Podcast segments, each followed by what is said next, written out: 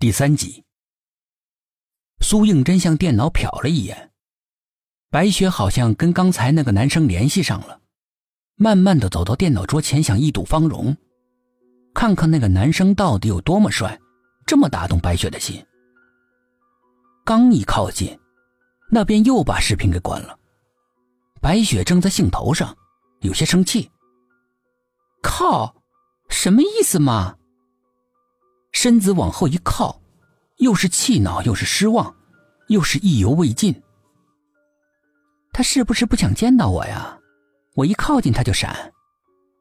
苏应真说：“我去客厅找咪咪玩，你接着跟他聊吧。”走出了房门，轻轻的把门关上。咪咪也很无聊的躺在沙发上，半眯着眼，不知道在想什么。听到了脚步声。看到是苏应真，高兴的喵呜一声跳到他怀里面。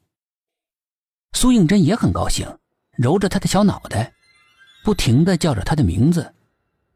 咪咪仰着小脸，也一声比一声甜蜜的喵喵的叫着，好像是在回应他。过了好半天，人和猫安静了下来。白雪的妈妈见到他坐在客厅里，有些抱歉。哎。雪儿这些天呀，聊天都聊疯了，你来了都不理，越长越傻了。我没关系了，咪咪陪我一样的。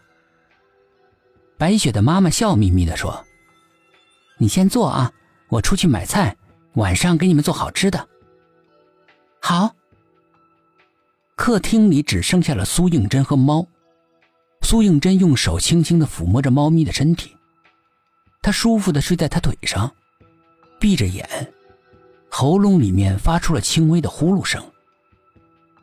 四周很静，一声长长的叹息，无比清楚的传到苏应真的耳朵里，那么沉重，压在他的心头。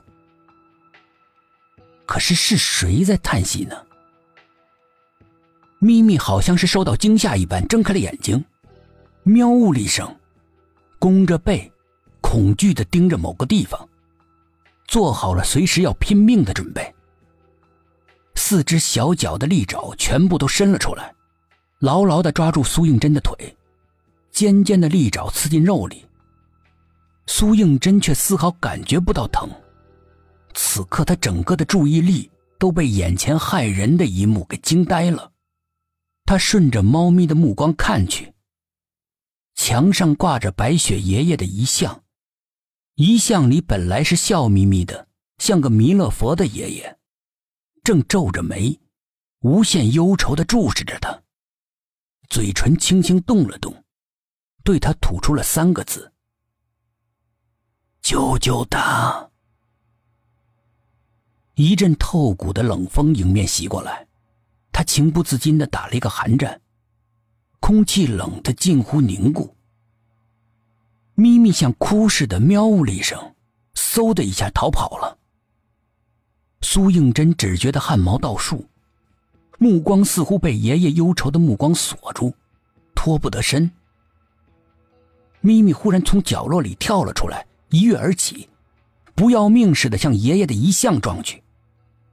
咣当一声，遗像和猫全都摔在地上。咪咪，苏应真一个箭步冲上去，抱起了咪咪。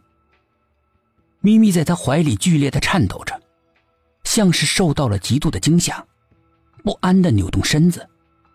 又是一声凄厉的猫叫，呜咽着从他怀里挣脱逃掉了。苏应真猛然一惊，他惊悚的看着照片里的爷爷。他看见，他老泪纵横。苏应真的脸色发白，眼里的恐惧已经凝聚成了一汪寒冷的冰湖。缓缓的，缓缓的蹲了下来。他伸出一根手指，颤颤巍巍的，轻轻的在他爷爷的脸上一点。一种叫人害怕又厌恶的冰冷，像毒蛇一样从指尖缠绕上来，紧紧的缠住他的脖子。让他不能够呼吸。